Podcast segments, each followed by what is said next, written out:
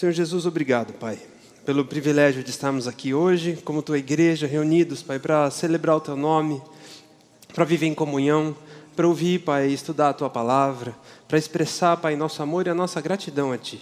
Eu peço que o Senhor, nesse momento, venha com teu espírito aquecendo, Pai, as nossas mentes, a nossa compreensão, nos dando sensibilidade, Pai, para ouvir a tua vontade para nós. Fala conosco, Pai, de acordo com as nossas necessidades, de acordo com a tua vontade, que o Senhor nos inspire, nos encoraje e nos leve, Pai, a uma vida de fé, de esperança e de amor. Nós oramos para a tua glória, Pai, em nome de Jesus. Amém. Gente, eu queria hoje uh, discutir um assunto que tem sido muito caro para mim e eu, de verdade, ao longo de acho que de um ano ou dois, esse tem sido um tema sobre o qual eu fico refletindo. Volta e meia, quando eu preciso repensar alguns pontos e voltar à fita para eu reconectar a minha relação com Deus, eu volto nessa anotação que eu usei, que era na verdade uma folha de caderno, para resgatar meu sentimento com Deus, a minha relação com Ele. E quando ao longo dessa semana eu estava estudando sobre o que, ou pensando sobre o que dividir e compartilhar hoje, é, isso veio, me acordou. Assim. É, nada melhor do que talvez eu poder dividir aquilo que está em mim e talvez isso encontre eco e algum sentido no coração de vocês também. É uma mensagem sobre identidade, mas sobretudo quem que somos nós ou quem é você aos olhos de Deus. Como é que Deus nos vê? De que maneira nós somos é, concebidos e tratados por Ele? É, e especialmente nesses tempos em que a gente está hoje, a gente vive em tempos modernos hoje em que todos nós passamos por uma crise de identidade. O mundo passa por uma crise de identidade. Os países mudam de uma extrema, de um, de um, de um pêndulo de governo para outro, e depois voltam para esse um.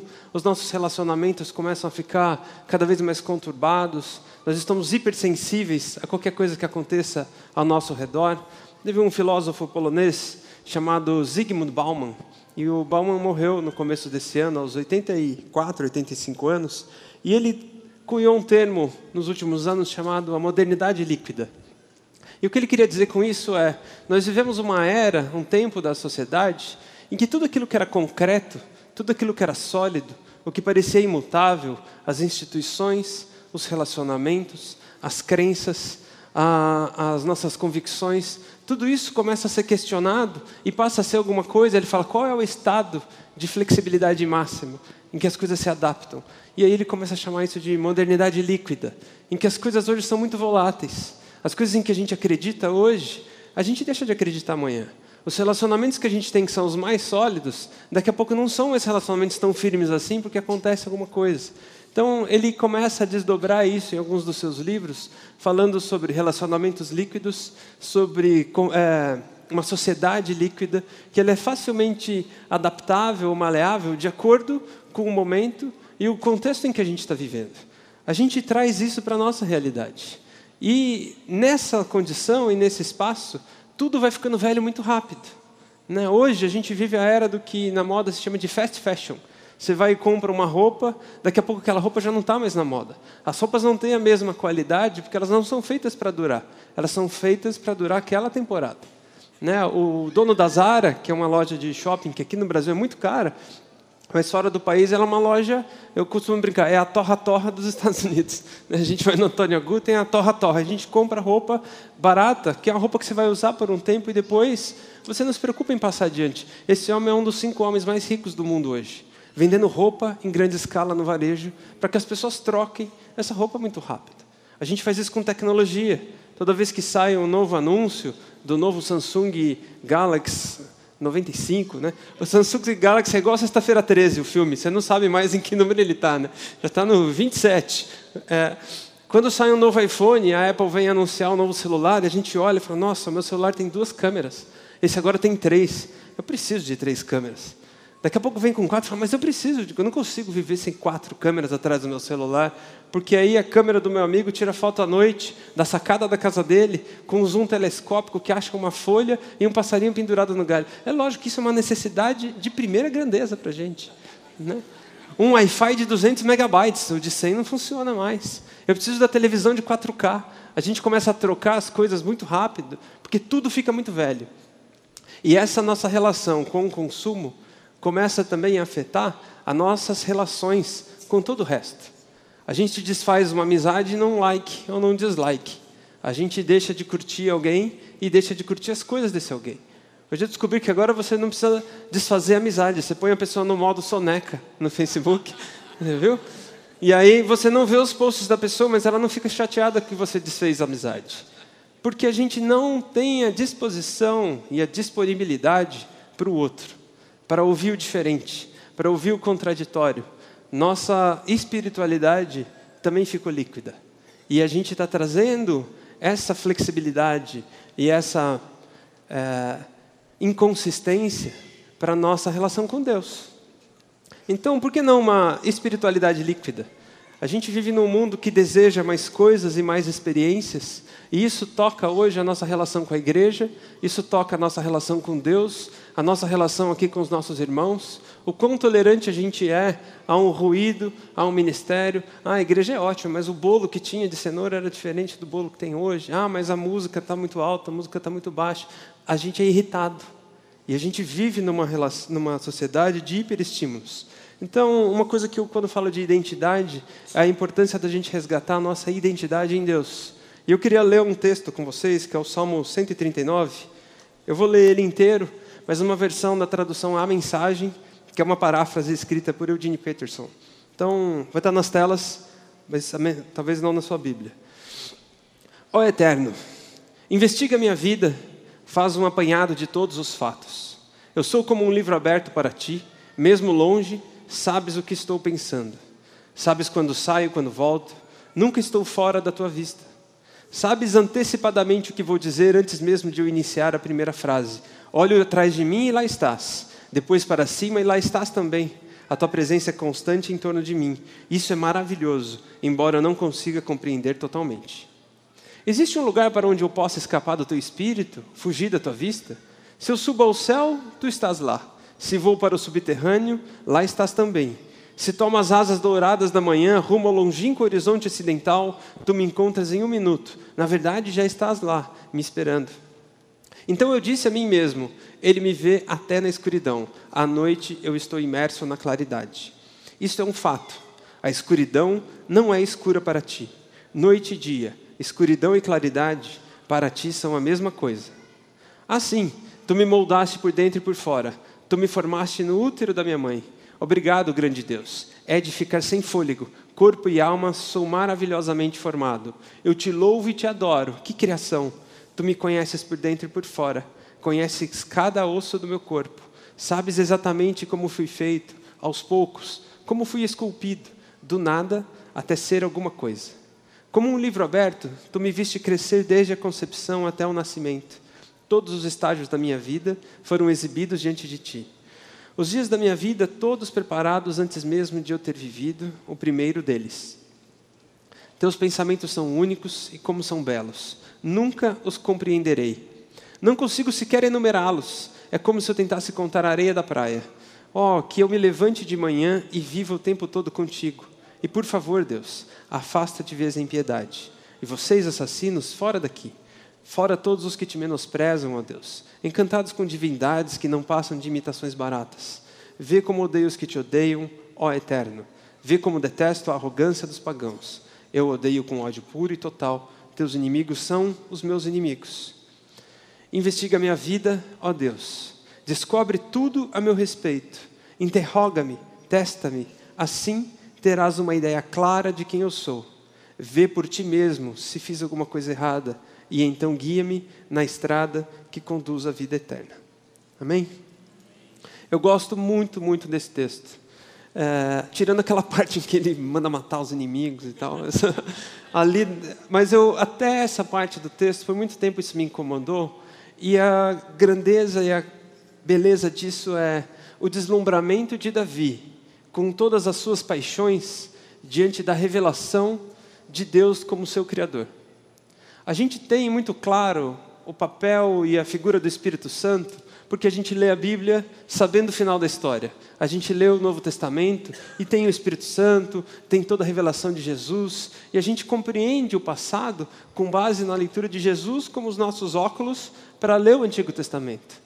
Mas se pensa nesse momento da história que Davi viveu ali 400, 400 e poucos anos antes de Jesus, não existia com clareza essa revelação da proximidade, da presença de Deus em nós. E Davi tem essa sensibilidade. E Davi se deslumbra pensando na criação e a revelação da presença de Deus na criação e concepção do ser humano. Ele fala assim: Eu fui criado pelo Senhor. Quando eu fui concebido, o Senhor estava lá. Onde quer que eu vá, o Senhor estava lá, o Senhor está lá. Por onde quer que eu fuja, o Senhor lá está lá também. O Senhor já conheceu os meus dias. Minha vida, eu acho bonito isso, é um livro aberto diante do Senhor. A revelação de que Deus criou e formou o ser humano e cada ser humano com um propósito. E eu acho que esse texto traz isso para a gente. É um texto muito belo. Mas hoje, para falar de identidade e a gente entender a nossa identidade em Deus e como Deus nos vê, eu queria usar três verbos que definem a maior parte da nossa existência, a maneira como a gente gasta nosso tempo. O verbo ser, fazer e ter. São três coisas parecem abstratas, mas boa parte do nosso cotidiano e do nosso tempo a gente está concentrado em algumas dessas coisas. E eu gostaria de mostrar como é que essas três dimensões, essas três ações são olhadas pela lógica de Deus. Na lógica de Deus, aquilo que nós somos determina aquilo que a gente faz e determina aquilo que a gente vai ter. Então Deus está preocupado na construção do nosso indivíduo, do nosso caráter, e a maneira como a gente é concebido, nosso caráter, a nossa formação, o nosso jeito, a nossa nosso ser vai determinar as nossas atitudes. E aquilo que a gente faz determina aquilo que a gente tem. Eu não estou falando em ter só como posse, mas ter como experiência ou ter como vivência. O problema é que nesse tempo em que a gente vive hoje, e aquilo que a gente fala dessa existência da espiritualidade líquida, a nossa lógica acaba sendo totalmente invertida de Deus. A gente tem uma lógica de ter, para então fazer, para então a gente ser. A gente parte do princípio das coisas que a gente eu preciso ter alguma coisa para então eu ter essa atitude e aí eu vou ser assim. Então eu preciso ter dinheiro para eu poder construir ou, ou, ou construir ou edificar uma família, aí eu vou ser feliz. Eu preciso ter aquela roupa para eu ser uma pessoa mais elegante, e aí eu vou ser uma pessoa realizada. A gente começa a condicionar a nossa realização às coisas que a gente faz e às coisas que a gente tem, e a gente inverte a lógica.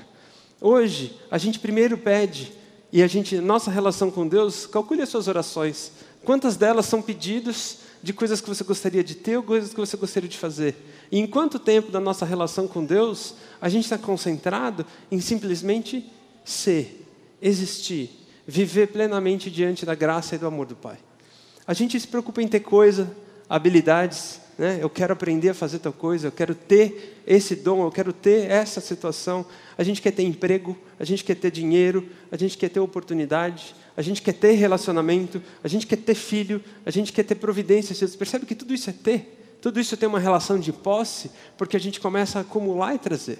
A gente se preocupa em fazer, em segundo lugar. Eu quero servir, eu quero dar, eu quero conquistar, eu quero trabalhar, eu vou realizar. Tem uma palavra moderna hoje em RH que é eu quero performar, executar. Né? A gente vive nessa, nessa questão das experiências do mundo de hoje, a gente está sempre em movimento, a gente está sempre em atitude. Eu estou sempre realizando, executando alguma coisa.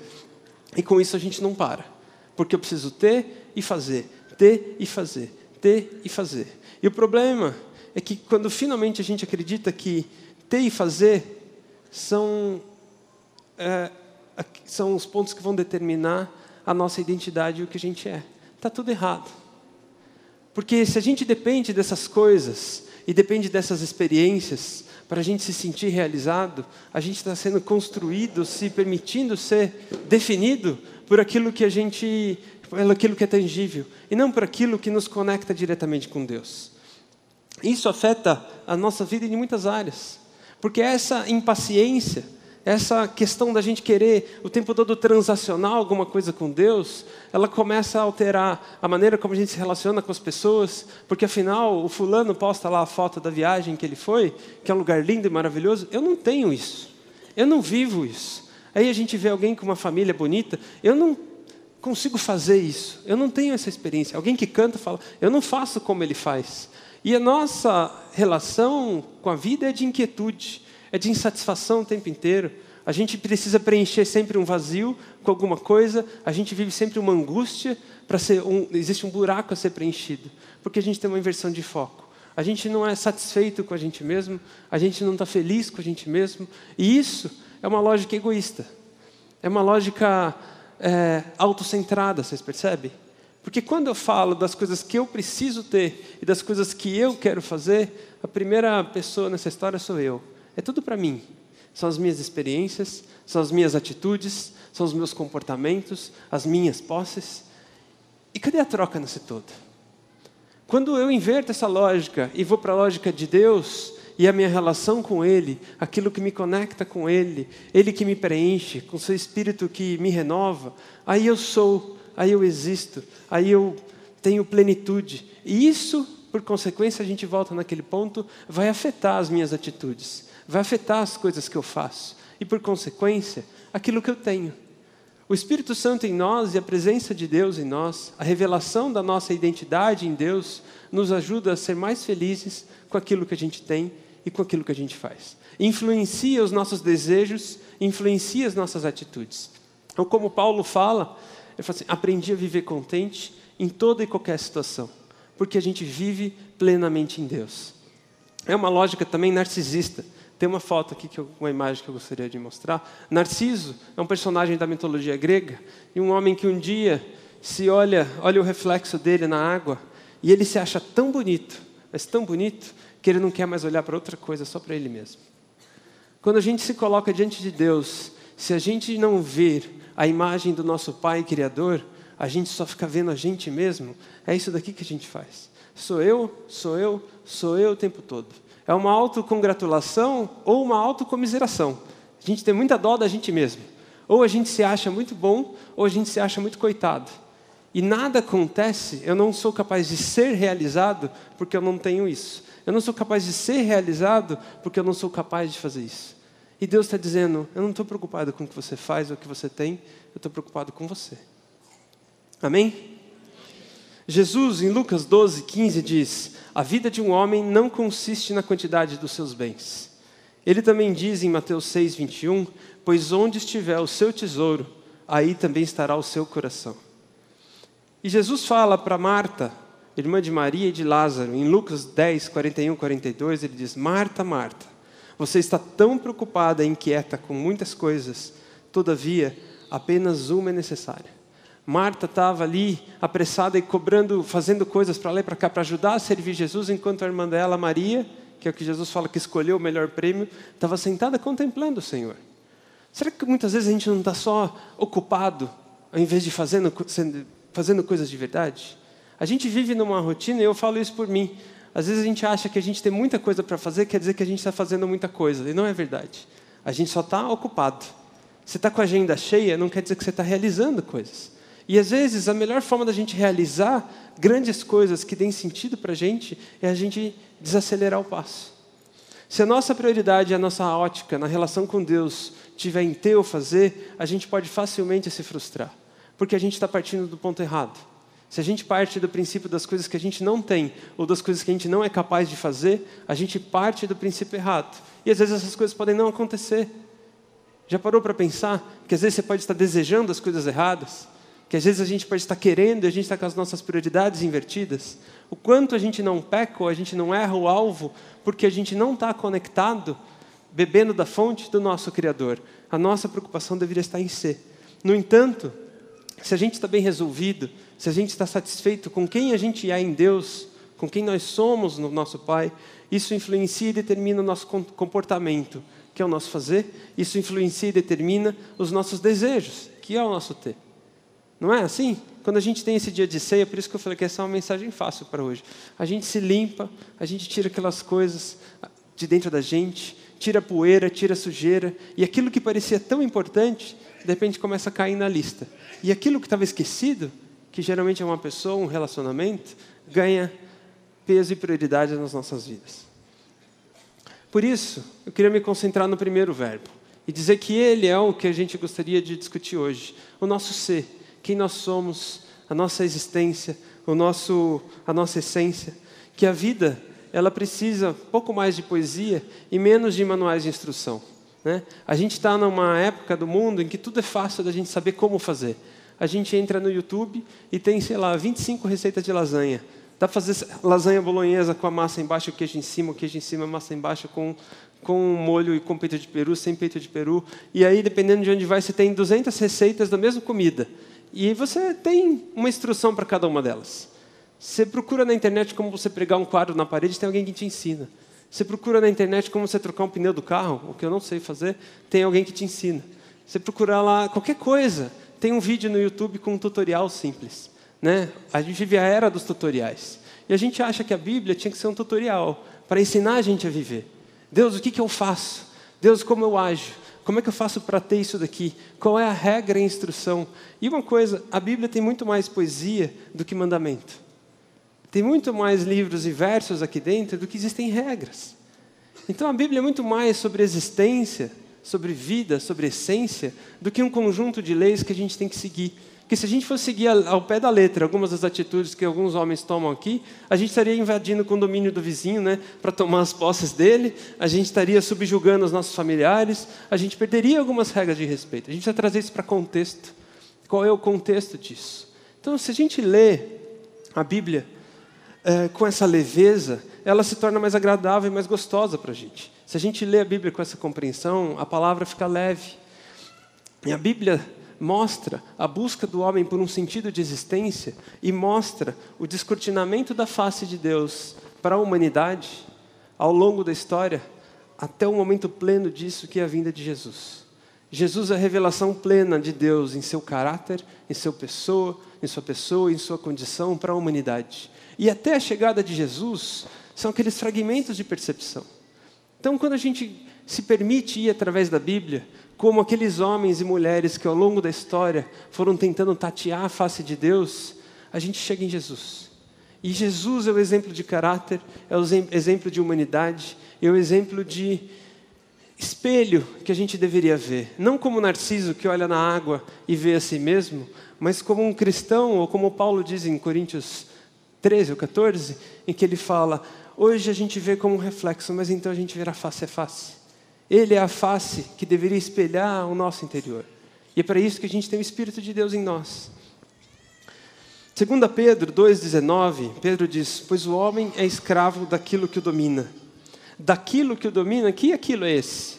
O que, que domina a gente às vezes? A gente é dominado por coisa, a gente tem gente que, é, que é, pertence ao seu celular, né? Eu conheço inúmeras pessoas que não têm um celular. O celular tem a pessoa e de vez em quando ele empresta a pessoa para a sociedade. Né? A gente é dominado por hábitos que às vezes nos escravizam. A gente é dominado por pessoas que são os relacionamentos tóxicos que às vezes a gente tem. Nós somos dominados por sentimentos. Às vezes a gente é dominado por culpa, por desejo. O que, que nos domina? Ou nós somos dominados pelo Espírito Santo de Deus? Porque Deus, quando diz que quer nos governar, que Ele quer ser o nosso rei, não é um rei que impõe ou subjuga os seus seguidores, mas um rei que quer ser o seu dono para te libertar da escravidão. Ele é aquele homem que fala assim: você está dentro da cela, você tem a chave. Ele fala: me dá, me dá a chave e eu sou o seu dono. Você dá a chave, ele abre a porta, ele fala: pronto, pode ir. É essa relação de senhorio e de domínio, porque o reino de Deus pressupõe a liberdade. O amor de Deus pressupõe a nossa liberdade de amá-lo de volta. Então, Ele, como Pai, coloca em nós a liberdade. E a gente se descobre nele para que a gente possa ser escravo ou se submeter à autoridade do nosso Pai, do nosso Criador. A busca mais importante das nossas vidas é descobrir e descansar em quem nós somos aos olhos de Deus. Foi Deus quem fez a gente como é. E Ele ama a gente como é. Na condição em que nós somos, com as nossas características, com as nossas escolhas, com as nossas atitudes. Deus não está feliz, mais feliz com você por causa dos seus atos heróicos e nem mais triste com você por conta dos seus das atitudes que você mesmo condena. Você se aceita menos do que Deus te aceita.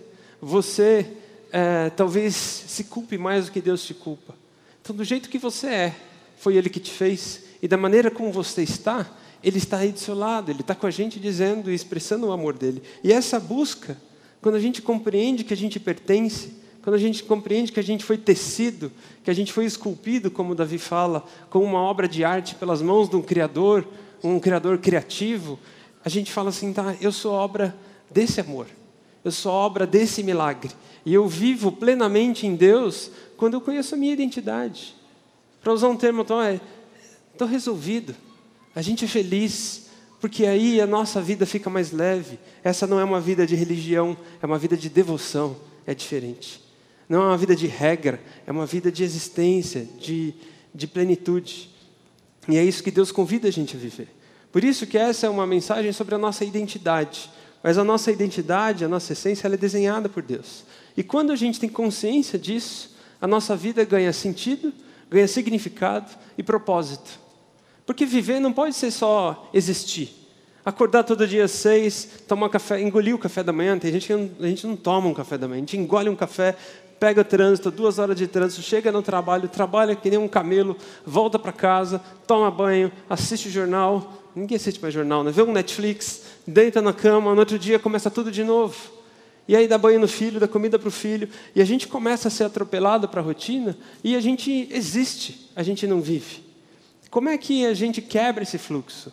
Quando a gente tem o tempo para compreender quem nós somos em Deus, até a nossa rotina, por mais repetitiva que às vezes ela pareça, ganha sentido, ganha propósito, porque não importa o que eu estou fazendo, não importa as coisas que eu tenho, importa quem eu sou aos olhos e nos braços do meu Criador. Isso me inspira a mudar, isso me inspira a realizar outras coisas. Isso faz com que as duas horas no busão ou o café engolido tenham um sabor diferente e tenham uma experiência diferente. A gente passa a viver mais em paz. Porque mais importante do que a vontade de Deus para nós é a revelação do amor de Deus por nós. Eu queria repetir isso. Mais importante do que a gente descobrir um plano, um propósito, uma meta de Deus para a gente, é a gente ter a revelação clara do quanto Ele nos ama, do que Ele fez por nós, do que Ele faz por nós e, sobretudo, quem nós somos aos olhos do Pai. Tem uma frase de um filósofo espanhol, Ortega y Gasset, ele diz o seguinte: caminhe lentamente, não se apresse. Eu vou ler devagar porque esse é um texto que precisa ser devagar. Caminhe lentamente, não se apresse, pois o único lugar ao qual tem que chegar é a si mesmo. Então, quem nós somos aos olhos de Deus? Eu estou falando aqui sobre percepções, e essa, como eu falei, é um conjunto de reflexões que eu trago para mim quando eu preciso ajustar ou sincronizar o meu relacionamento com Deus. Mas quando a gente procura nas Escrituras o que Deus diz a nosso respeito, em Efésios, dos capítulos 1 a 3, Paulo faz um compilado que, para mim, tem a maior concentração de adjetivos do que nos define aos olhos de Deus. E aqui eu pus só algumas palavras para a gente não ter que ler três capítulos da Bíblia, mas eu selecionei quais são. Ele diz que nós somos salvos, que nós somos santos, que nós somos herdeiros, que nós somos selados, que nós somos filhos, criação de Deus, predestinados, redimidos, morada de Deus, que nós somos corpo de Cristo. Tudo isso ajuda a inflar o ego, né? Mas eu queria me concentrar em um ponto aqui dessa mensagem que é uma coisa importante: nós somos filhos de Deus. E essa é uma revelação que Jesus traz para a gente, porque ele nos apresenta Deus como Pai. Até então, Deus e o relacionamento do homem com Deus na história era aquela coisa distante. Você tinha um sacerdote que representava o povo diante de Deus, que fazia expiação pelos pecados. Você tinha uma relação, na percepção da humanidade, de que Deus era uma entidade fria, distante e que agia, mudava o seu temperamento. Uh, de forma como seu humor estava. Jesus quebra, mas quebra isso radicalmente. É muito forte, é, muito, é uma ruptura muito grande Jesus chegar diante de uma comunidade e falar Pai para Deus. E alguém fala, como assim ele ousa chamar o Deus, o Todo-Poderoso, o Jeová de Pai? Mais do que isso, ele chama Deus de Abba, ele chama Deus de Papai. E ele mostra para a gente uma característica de Deus, que é a característica de Deus como um Pai amoroso, o Pai bondoso. Como Anésio pregou há alguns anos uma mensagem que, para mim, uma das mensagens mais fortes que eu já escutei, que ele fala, é o Pai de Jesus. Jesus mostra quem é o seu Pai. E ele mostra quem é Deus para aqueles homens. Felipe, em um momento dos evangelhos, chega para Jesus e fala: Jesus, nos mostra o Pai. Mesmo ali naquela experiência, os seus discípulos não tinham entendido ah, o poder dessa mensagem. Ele fala: Felipe, você está comigo esse tempo todo você ainda não entendeu? Quem me vê, vê ao Pai. Então, se nós queremos recorrer ao Pai que Jesus nos mostrou, para a gente é fácil a gente recorrer ao Jesus que se revelou. E se a gente quiser viver um relacionamento próximo com Jesus revelado para nós nos evangelhos, a gente tem o seu Espírito habitando em cada um de nós para construir essa relação, para construir essa conexão e para nos dar direção sobre como a nossa existência se torna vida e não rotina. Se a gente considerar isso tudo que Paulo menciona sobre as nossas características, isolar essa questão de filho, e ainda assim a gente tentar aprofundar isso, falar tudo bem, eu entendo que Deus é pai, mas o que isso significa, como é que isso se traduz na maneira como Deus olha para mim? E aí eu pergunto, quem aqui tem filhos? É o meu jeito de garantir que vocês estão acordados, tá? Né? Tem gente que perguntou se queria uma bala e levantou a mão, gente que está cochilando e levanta a mão. Né? Essa é a hora que você levanta a mão. O que, que ele falou? Né? Muita gente, a maioria que tem filhos. Como um pai ou uma mãe olha para os seus filhos? O que um filho tem, possui, ou o que ele faz, determina o seu sentimento por ele? O que seu filho faz ou o que ele tem, muda o seu amor e o seu sentimento por ele? Não muda. A gente ama os nossos filhos porque eles são por parte de nós, criação, foram concebidos pela gente. A gente ama essas crianças e a gente vai amar de qualquer jeito. Alguma atitude ou outra pode nos entristecer. Um comportamento ou outro pode até frustrar a gente, uma expectativa. Mas isso não altera o sentimento que a gente tem por eles. E Jesus fala: se vocês que são falhos sabem dar coisas boas aos seus filhos, quanto mais o Pai perfeito que está nos céus sabe dar coisas boas aos seus filhos também. Então, essa revelação de um Pai perfeito e amoroso é a revelação que Jesus traz de Deus para a gente. E Deus, o Pai perfeito, Ele não pede nada em troca para entregar o seu amor. Então, não tem nada que você faça, e repetindo o que foi dito aqui durante a ceia, nada do que você faça de pior altera o amor de Deus para você, e nada de bom que você faça também altera o amor de Deus por você. Ele nos ama de maneira constante. E essa é uma palavra que eu gosto muito como adjetivo e definição de Deus. Deus é bom o tempo todo. Isso quer dizer, Deus é constante. Amém?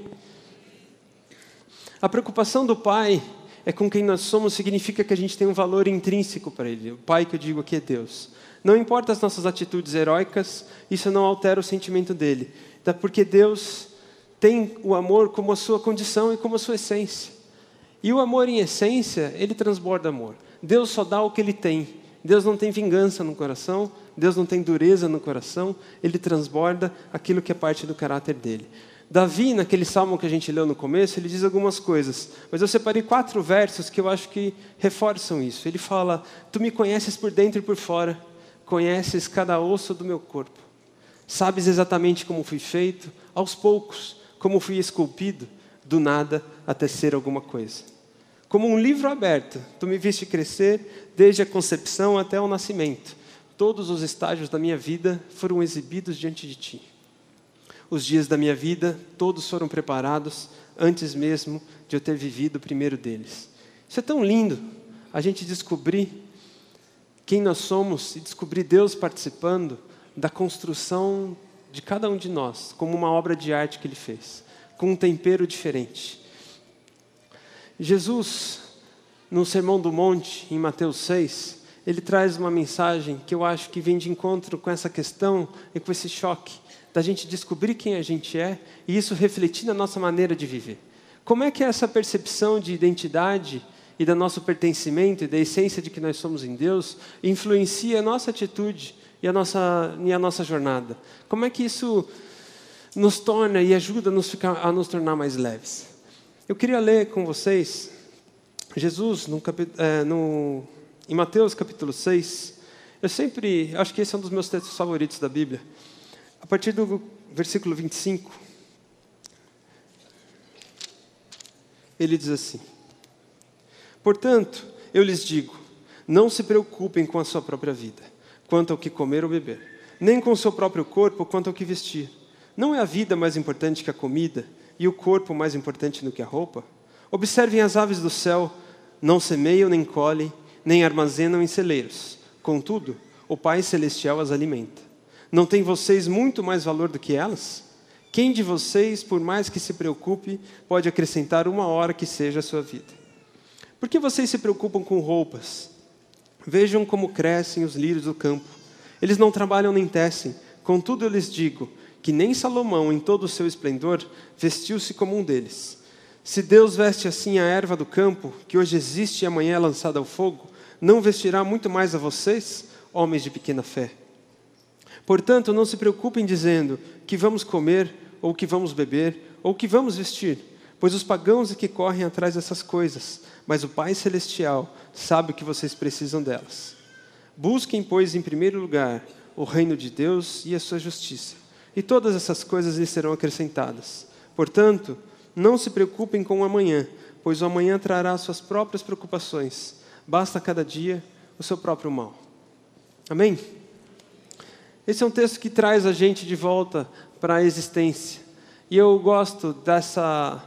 O, o Mateus, o Sermão do Monte, está ali entre os primeiros ensinos e as primeiras ministrações de Jesus para os seus seguidores no começo do seu ministério.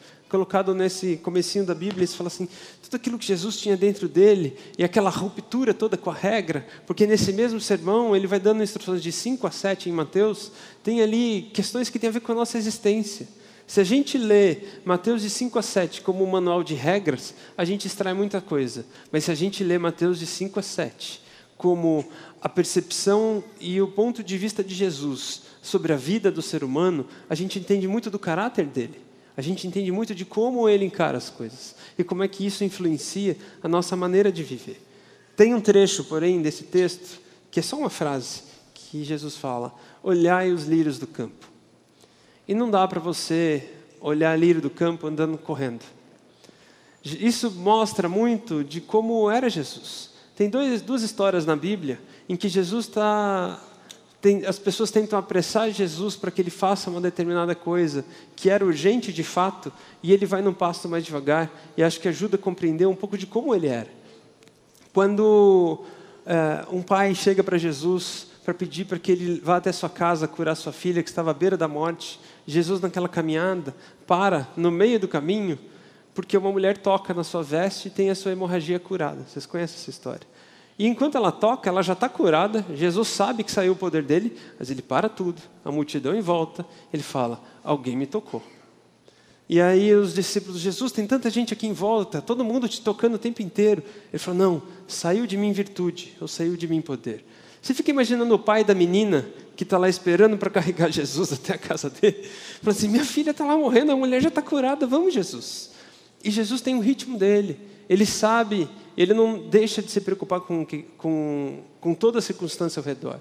Mas ele tenta estabelecer o passo e o timing das coisas. A outra história, que é talvez ainda mais grave, Lázaro, amigo de Jesus, irmão de Marta, naquele texto que a gente leu antes, ele está à beira da morte.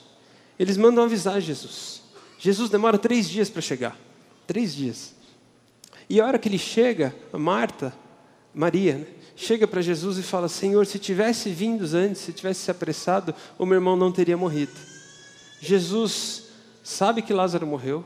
Jesus chora a morte do amigo que ele amava. Então Jesus ressuscita Lázaro.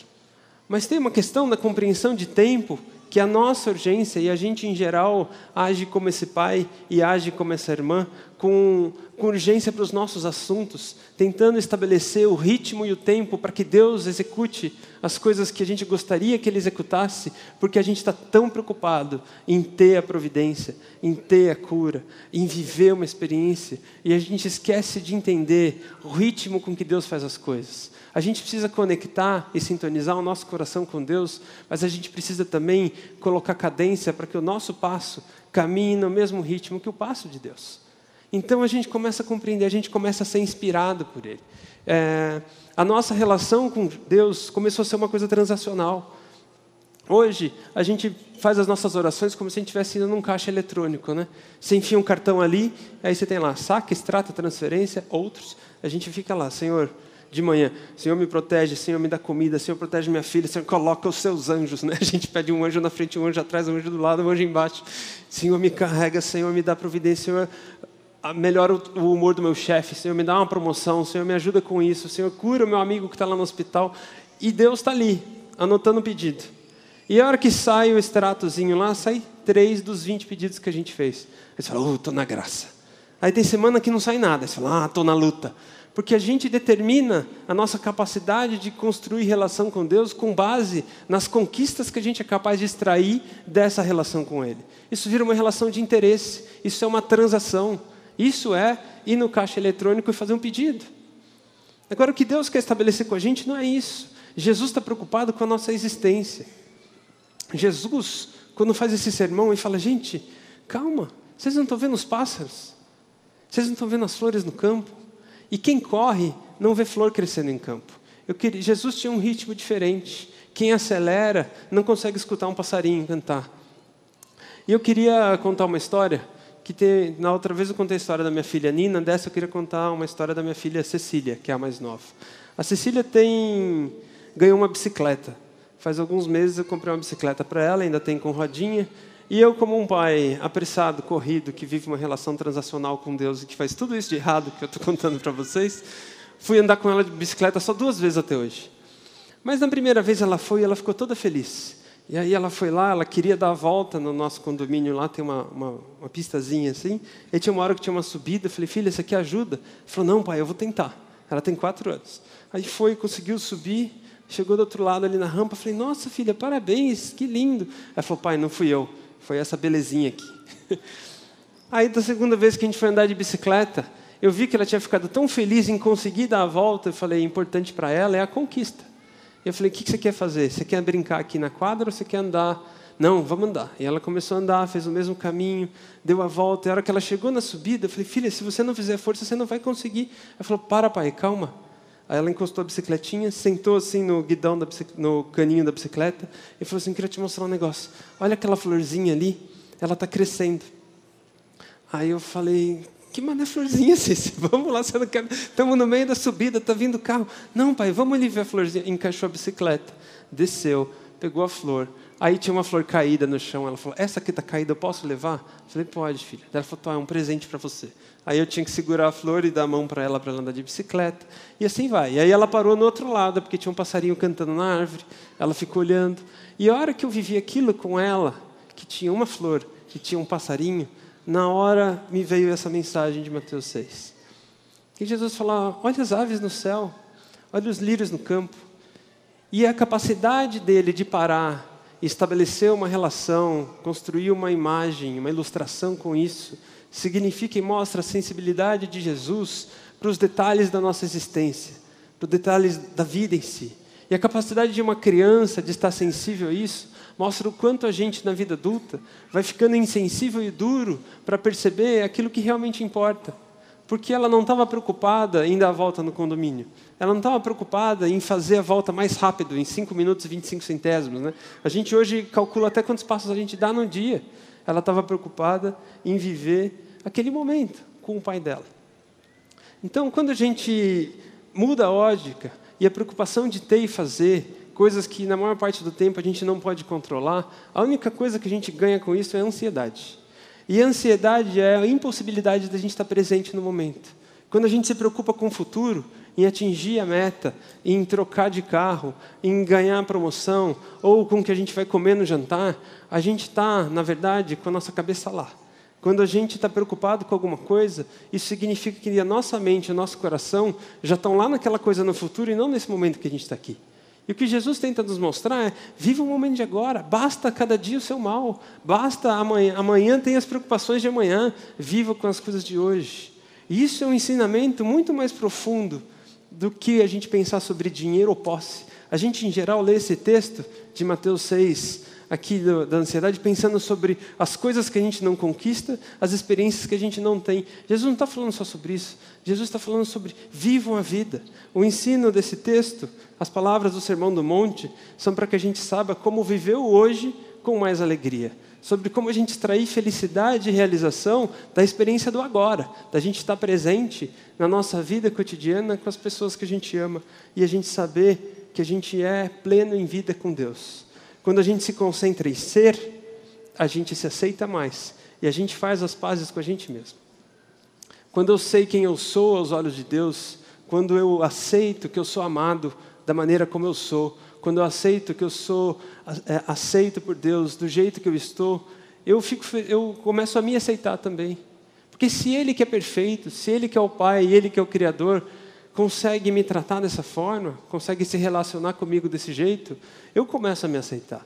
E isso, de novo, por consequência, começa a influenciar as minhas atitudes, começa a influenciar os meus desejos, e aquilo que eu sou, aquilo que eu faço, aquilo que eu tenho, tem menos valor, aquilo que eu sou tem mais valor do que aquilo que eu faço, aquilo que eu tenho. Quem dá essa revelação para a gente e quem toca no nosso interior trazendo essa verdade, como eu disse no começo, é a presença do Espírito Santo. A gente tem um Pai que nos concebeu e nos criou, a revelação de Davi, o deslumbramento de Davi com a concepção do ser humano. A gente tem Jesus, que é a revelação visível e plena do caráter e da presença de Deus. E a gente tem o Espírito Santo que Ele envia, e é Deus habitando em nós, nos dando essa certeza. É essa conexão que a gente tem que fazer. Como diz Garcês e Ortega, não tem nenhum caminho, a gente não precisa se apressar, porque o caminho no final que a gente tem que descobrir é o caminho que leva a gente mesmo. E a gente descobrir lá dentro de nós a existência e a habitação do Espírito Santo. Eu queria ler dois textos com vocês, que estão lá naquela carta de Efésios, que Paulo, que eu resumi em, em uma nuvem de tags ali, mas esses dois são textos curtos, se vocês puderem ficar de pé, por favor, a gente já vai terminar. Paulo, em Efésios 3, versículos 16 a 19, ele fala: Eu oro para que com suas gloriosas riquezas, Ele os fortaleça o íntimo do seu ser com o poder, por meio do seu espírito, para que Cristo habite no coração de vocês mediante a fé. E oro para que, estando arraigados e alicerçados em amor, vocês possam, juntamente com todos os santos, compreender a largura, o comprimento, a altura e a profundidade, e conhecer o amor de Cristo, que excede todo conhecimento, para que vocês sejam cheios de toda a plenitude de Deus. E esse Espírito Santo que habita em nós, Paulo, em Gálatas, faz uma leitura disso dizendo que quando a gente tem esse Espírito, a nossa vida frutifica, que o Espírito em nós dá fruto, e que o fruto do Espírito é amor, é alegria, paz, paciência, amabilidade, bondade, fidelidade, mansidão e domínio próprio. Se nós vivemos pelo Espírito, andemos também pelo Espírito. Gente, amém? Que Jesus, nesses tempos que a gente vive, de inquietude, de impaciência, de intolerância, que a gente possa recuar e dar um passo atrás, que a gente possa dar um passo para dentro, a gente se descobrir em Deus, a gente ser pleno da presença e do poder de Deus, e que isso que a Bíblia fala, isso transborda. Que a gente possa olhar para o outro cheios desse amor, cheios dessa presença, e que a gente possa transbordar amor. Que a gente possa dar os frutos do Espírito. Que a gente possa viver como comunidade, possa viver como igreja, que a gente possa ser o transbordar do esplendor da glória de Deus nessa terra. Irineu, que foi um pensador do primeiro século, tem uma frase que diz: A glória de Deus é um ser humano em plenitude de vida. Quando nós vivemos plenamente a nossa vida e a nossa existência, nós estamos refletindo a glória do nosso Senhor e Criador. Amém? Obrigado, gente. Bom dia.